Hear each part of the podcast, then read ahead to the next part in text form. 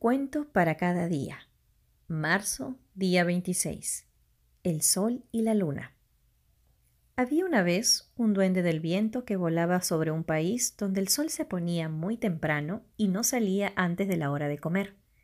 Como era invierno, nadie se extrañaba y todos acogían al sol con muestras de alegría cuando aparecía. Todos, excepto un niño que no estaba satisfecho nunca.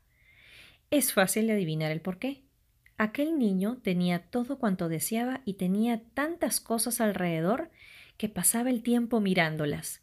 Estaba demasiado ocupado para alzar la mirada hacia el cielo.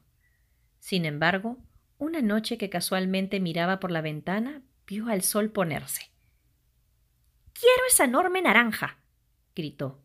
Y su padre dio la orden de traer el sol inmediatamente.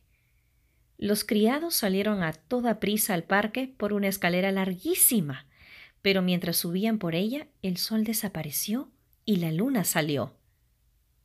Quiero esa corona de plata, gritó el niño, pataleando impaciente.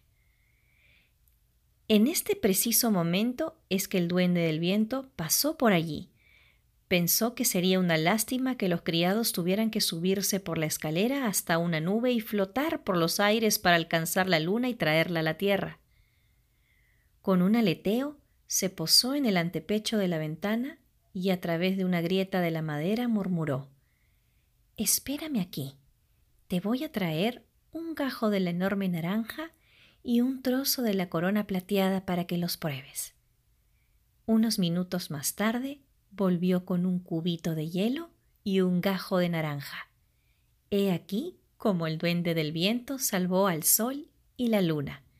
Estamos en deuda con él, ¿no te parece?